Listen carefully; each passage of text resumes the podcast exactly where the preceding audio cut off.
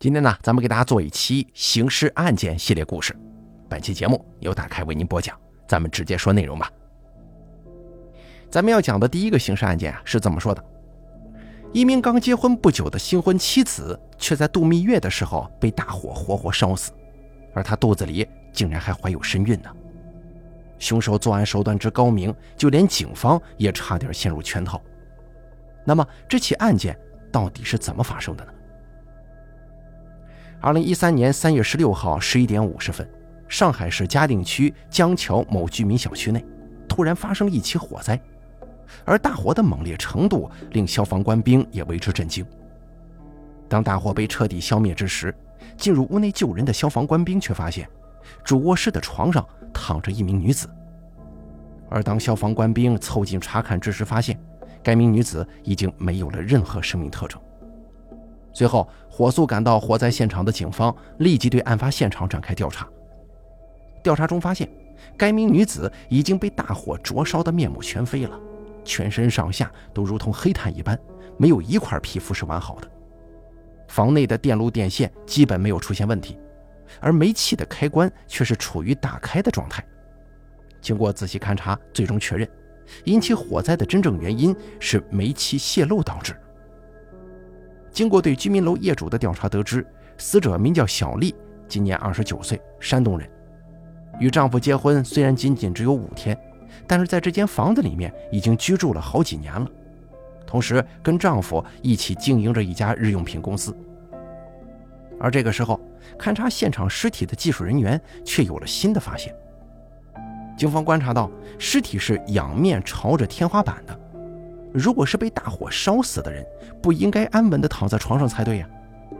小丽的双手还平整地摆放在了床上，哪怕就算是自杀，活生生的处于大火灼烧状态的人体肌肉组织也会条件反射地做出反应和动作呀。种种迹象表明，小丽的死没有那么简单。那么，小丽到底是不是被大火烧死的呢？为了能够调查小丽的真正死因。警方加派人手对案发现场进行了更为仔细的勘查。勘查中啊，有一个惊人的发现，那就是小丽的呼吸道几乎没有半点灰尘，而小丽的脖子处有明显勒痕。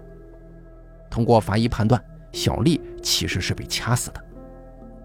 而煤气台那里，由于灶具的安全阀门自动启动，在无火的情况之下，已经自动切断了送气。这才避免了一场可能殃及整栋居民楼的爆炸。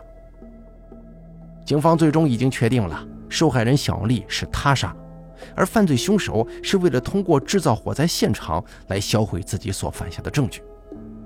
而凶手怎么也没想到，灶具的安全阀门会很快的关闭了，案发现场并没有完全销毁可探究的线索。很快，房间床头柜里的一张纸条引起了警方的注意。上头赫然写着“保证书”三个字，这引起了警方的极大怀疑。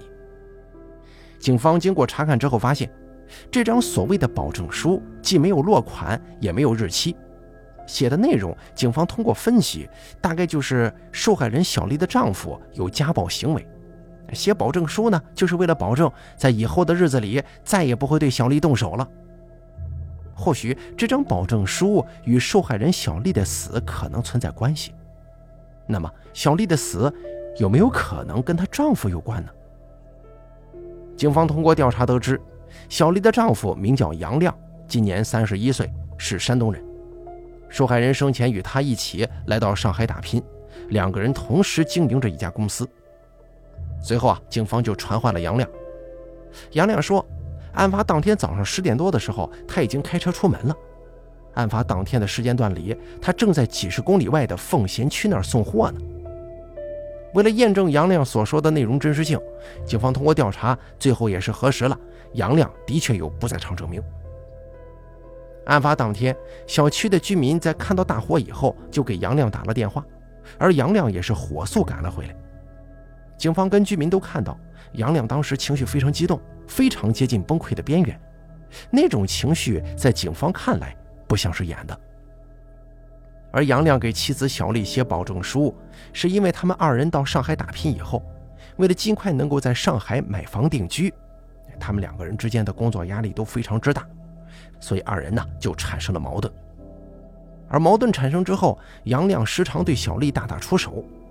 但是在二人的结婚前夕，杨亮给小丽写了这张保证书，保证之后再也不动手了。种种迹象表明，杨亮都没有作案的嫌疑，也没有作案的动机和时间。看来受害人小丽的死跟杨亮并无关联。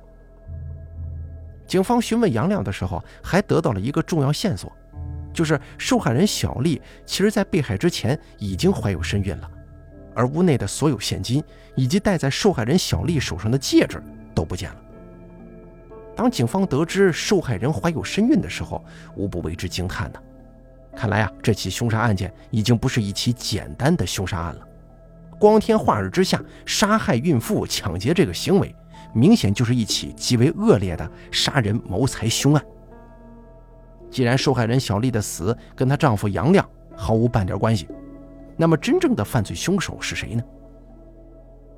警方为了尽快查明这起孕妇被人残忍杀害的凶杀案，抽调了大量警力，对小丽夫妇的人际关系、街坊邻居和公司统统展开调查，并最终锁定了犯罪嫌疑人。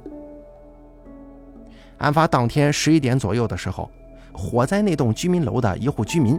看到了一名男子前往小丽的家。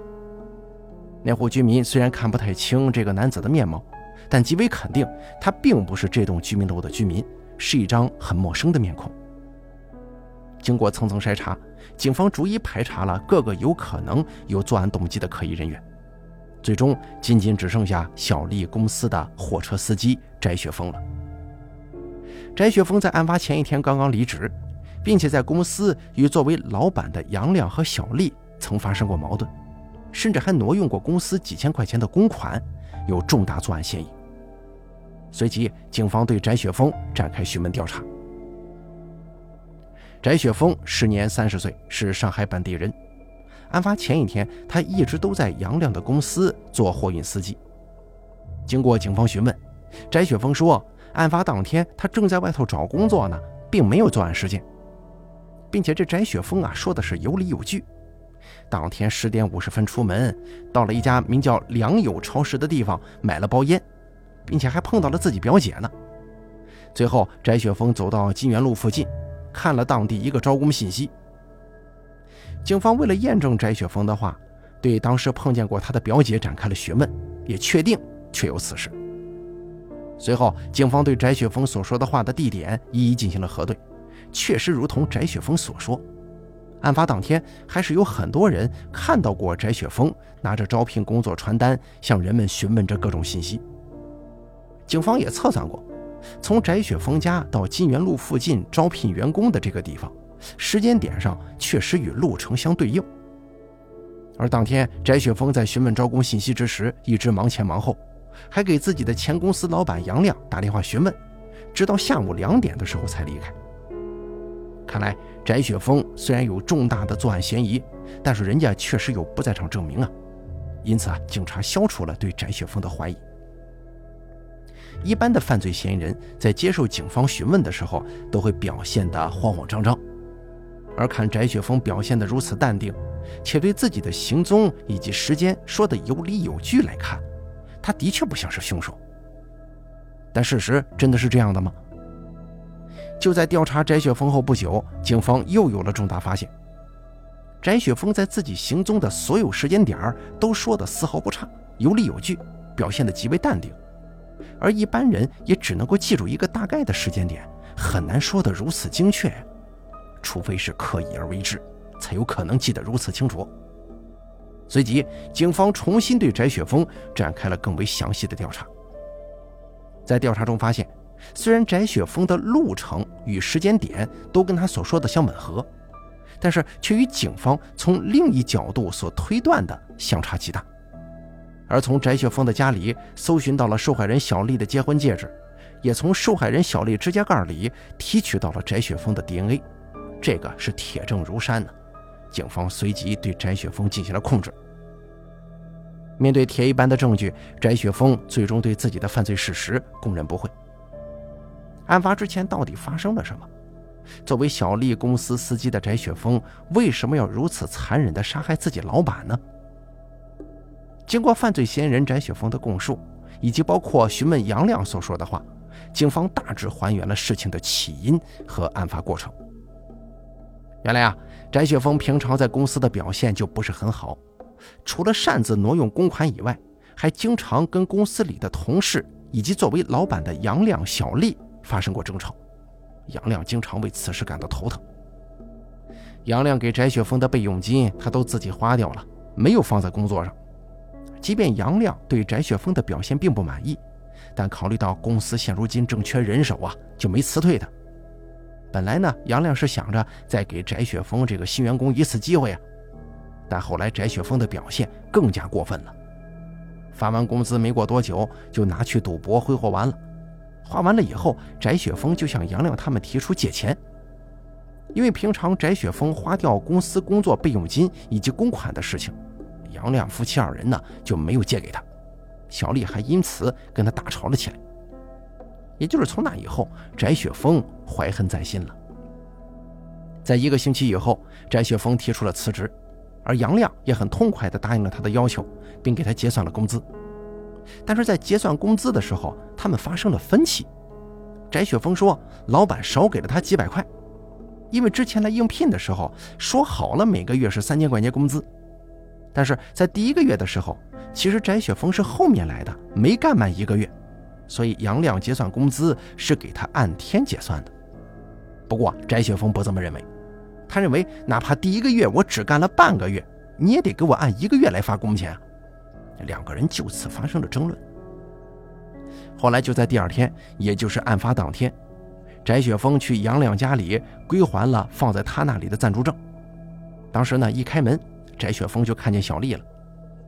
由于小丽对翟雪峰挪用公款的这个事儿还在耿耿于怀呀，两个人再次发生争吵。但是争吵过后，翟雪峰并没走，而是想把公司所谓的少给他结算的几百块钱要回来。但小丽只顾着一边拖地，并没有理会翟雪峰的话。翟雪峰当时一气之下，就上去狠狠地掐住了受害人小丽的脖子。在打斗过程当中，小丽的指甲抠破了翟雪峰的一点皮肤。翟雪峰更加愤怒了，加大力气掐住了受害人小丽，并最终将其活活掐死。就因为区区的几百块钱，就对一位怀有身孕的孕妇痛下杀手，那种对于生命的冷漠和残忍，已经无法用言语来形容了。受害人小丽死了之后，翟雪峰就夺取了小丽的结婚戒指，还翻找了屋内所有的现金财物。之后，他精心伪造了火灾现场，并且还计划了一整套流程，以面对警方的调查。可真相哪里会这么容易被掩盖呀？他自始至终都以为他能够摆脱嫌疑，没想到在天网恢恢、疏而不漏之下，最终还是无法逃脱法律的制裁。二零一三年六月十四号，上海市中级人民法院公开审理此案，并对本案作出了判决。法院认为，翟雪峰触犯了挪用公款罪、故意伤害罪、抢劫罪和故意杀人罪等等等等，数罪并罚，判处死刑，剥夺政治权利终身。接下来呢，咱们再给大家讲下一个案子。这个案子呢就比较荒唐了，说的是家住山西太原的王玲。近几日感觉身体不适，反胃严重，于是他就请假去了一趟医院。而经过检查之后，王玲发现自己怀孕了。这怀孕本来是一件非常开心的事情，但王玲却一脸愁容。看着手中的检验单，王玲拿起手机又放了下去。她好像要给谁打个电话，但这个电话却始终没打出去。原来啊，王玲并没有结婚。但最关键的是，因为她连孩子的父亲是谁都搞不清楚。你说这自己怀孕了，孩子的父亲是谁不知道？莫非这王玲是个海王吗？把感情玩弄于股掌之间，结果玩失算了？而这一切的背后啊，还得从王玲大学毕业之后说起。从小在农村长大的王玲，一直有个梦想，那就是要在城市扎根。所以从小就学习成绩优异的他，最终成功的考上了太原的某所高校。或许是因为考上了大学吧，王玲的其他女同学都开始精心的打扮自己，王玲也学着让自己看起来漂亮一点。身材还算高挑的王玲，经过一番打扮之后，果然美艳动人呢。大学的四年生活很快就过去了，为了实现自己儿时的梦想，王玲决定在太原创业，要自己闯出一番天地来。但是梦想很丰满，现实很骨感，一心想着创业的王玲却遭受到了社会现实的打击，事业生活并没有很大起色。她在这个时候啊，认识了一个男人，叫杨鹏。杨鹏在太原的一家小公司上班，虽然不是什么有钱人。但好在工作稳定，遇到王玲之后啊，杨鹏的内心就荡漾了，之后对王玲展开了追求。每天早上都会做好早餐给王玲送过来，然后自己再去上班，下班之后再去接王玲回家。或许是杨鹏的暖心让王玲慢慢的喜欢上了他吧，之后二人就走到了一起。虽说王玲跟杨鹏走到了一起，但实际上啊，杨鹏并不是王玲心中的理想男友。因为从小的生活环境以及在太原这个大城市遭遇到了太多太多的挫折，王玲一直希望自己的如意郎君最好是个有钱人。可是每当想到自己如果跟杨鹏走到一起，每天面对的就是那些柴米油盐的事儿，王玲越来越觉得这样的生活不是自己想要的。或许是在这样的心理下，王玲与杨鹏在一起的时候，还一直在寻觅着自己最佳的结婚对象。因为王玲一直在自己创业嘛，所以免不了要跟一些老板呐、生意人接触。就在这个过程当中，一位三十七岁的中年生意人李有富走进了王玲的视线中。这个李有富绝对算是个有钱人了，生意在太原做得很大，而且人呢长得也算是比较帅气的。与李有富往来之后，王玲觉得李有富才是自己的最佳配偶。而见到漂亮的王玲，李有富内心也泛起了涟漪。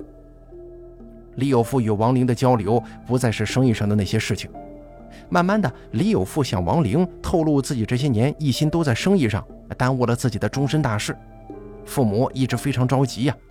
虽然给自己介绍了不少，但自己一直没看上，结果都三十七岁了，还是光棍一条。其实李有富的意思很明确了。王玲作为聪明人，自然明白他的言下之意。就这样，在李有富的告白之下，二人成为了情侣。李有富给王玲租了一套比较豪华的公寓，更经常带着王玲出入一些豪华场所。一个长得英俊帅气，另外一个美丽动人，任谁见了都会觉得他们是天造地设的一对呀。但是可千万别忘了呀，王玲还有一个男朋友杨鹏呢。只是杨鹏跟李有富比起来，那简直就是天上地下，没钱又没房，根本给不了王玲物质上的需求。所以跟李有富走到一起之后，王玲就对杨鹏采取了冷处理，没说分手，也没说不分手，就这么晾着杨鹏。而杨鹏呢，虽然被冷处理了，可是对于王玲，他从来都没改变过自己的想法，那就是把她娶回家。就好像电视剧《蜗居》里面那样，杨鹏平日里少不了对王玲嘘寒问暖。然而这一切都在一个电话之后发生了改变。有一天，李有富带着王玲来到了一家五星级酒店开房，一番云雨过后，二人昏睡过去。就在这个时候，手机铃声忽然响起，王玲以为是自己的电话响了，睡眼朦胧的从床边摸出了手机。可是，当他看到来电显示的一瞬间，睡意全无了，因为他拿的不是自己的手机，而是李有富的。手机上的来电显示清楚的写着两个字：“老婆。”直到这个时候，王玲才明白，自以为是自己的白马王子的人，其实早就是别人的丈夫了。他非常生气，用力的摇醒了李有富。看到王玲手上自己的手机，李有富就清楚了。他没接听电话，而是一个劲儿向王玲道歉。李有富向王玲解释，自己跟妻子结婚已经有七年了，但妻子一直没给自己生下一儿半女，夫妻二人的感情早已经是名存实亡了。此外，传宗接代观念深厚的李有富就想着在外头重新找个女人。李有富向王玲承诺，自己会与妻子离婚，然后把她娶进家门。王玲对于此事自然非常生气呀，他认为李有富玩弄了自己的感情，更重要的是，他觉得自己的美梦瞬间破碎了。也就是从那天起，王玲收拾了自己的东西，从李有富租的公寓里搬了出来。被李有富欺骗了感情的王玲非常的生气跟郁闷，就一个人在家中喝起了闷酒。结果酒不醉人人自醉，王玲喝醉了。在这个过程当中，王玲竟然给杨鹏打去了电话，电话中话也说不清楚。而接到王玲电话的杨鹏心急如焚呐，很快就赶到了王玲家里。赶到王玲家之后，杨鹏并没趁人之危，他先是拿来毛巾给王玲擦脸擦手，然后把她扶到了床上。或许当时王玲并没喝醉吧，他看着杨鹏为他忙碌的样子，觉得杨鹏才是自己可以托付终身的男人。于是就在杨鹏扶他去床上的时候，王玲吻了杨鹏。二人就这样发生了关系。然而，就在几个月之后，王玲发现自己怀孕了，这可让王玲变得害怕起来了，因为她不知道自己肚中的胎儿父亲是谁。王玲猜测，就是自己喝醉的那一天怀孕的，而跟杨鹏还有李有富发生关系的时间，那可是没超过一晚呢。既然自己拿不定主意，王玲就想着看看这两个男人对自己肚中胎儿的态度。于是他把自己怀孕的报告拿给了李有富看。得知王玲怀孕的消息，李有富非常开心，他非常在意王玲肚中的胎儿，并一再要求王玲把孩子生下来。李有富表示自己家中几代单传，到了自己这儿万万不可断了香火呀，所以他提出让王玲生下孩子，自己一定会进行培养。原来啊，这个李有富也是从农村出来的。之后，因为长相帅气，被大自己八岁的妻子看上。之后，妻子的长辈出钱给李有富做生意，他的事业才慢慢的有了起色。但是因为妻子身体的原因，二人一直没有孩子，这让李有富的家人们一直有怨言。所以，当王玲怀了自己的孩子之后，李有富就要求王玲务必生下来。此外，李有富还保证，自己一定会跟妻子离婚，并且把她娶进家门。反正这个李有富说的是信誓旦旦的，也正是听了李有富的承诺，王玲决定把孩子生下来。但因为王玲没结婚呢，肚子会一天天的大起来，在李有富离婚之前，不免不了被人猜疑。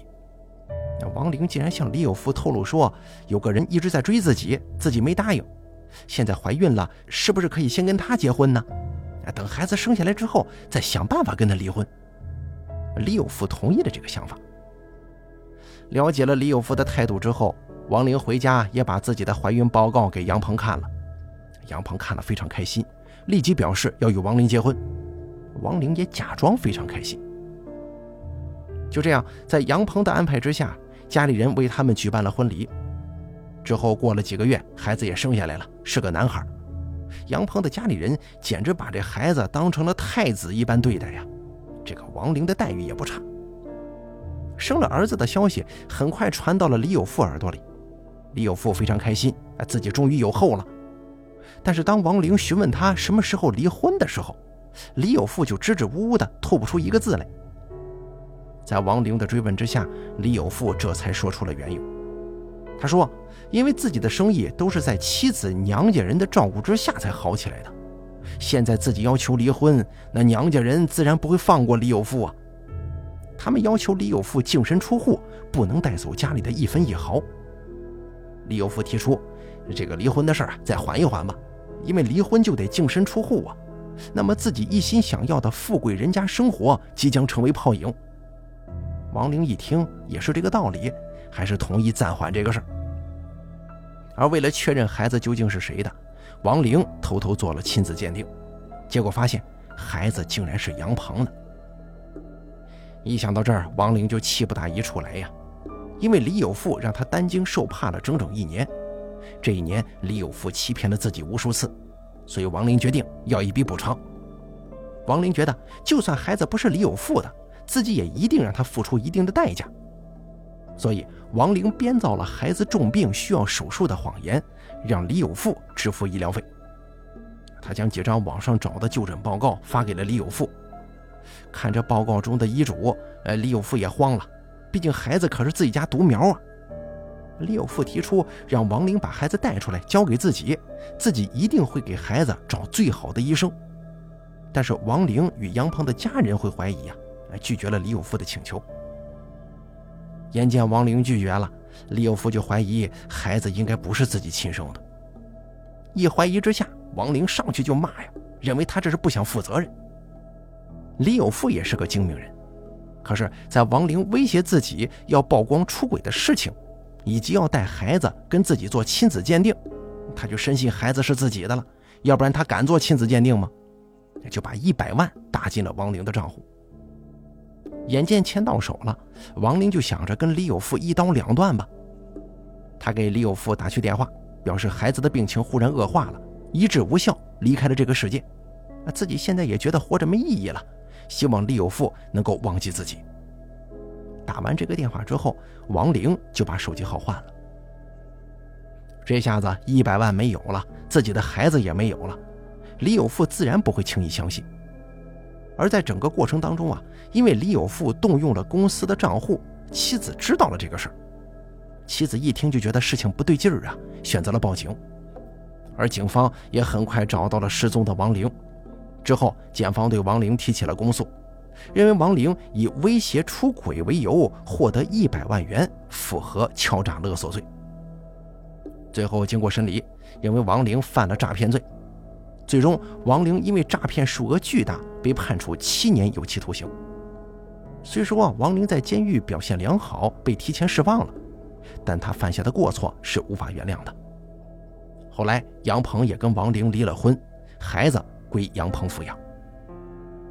爱慕虚荣的王玲，因为自己的贪得无厌，葬送了自己的幸福啊！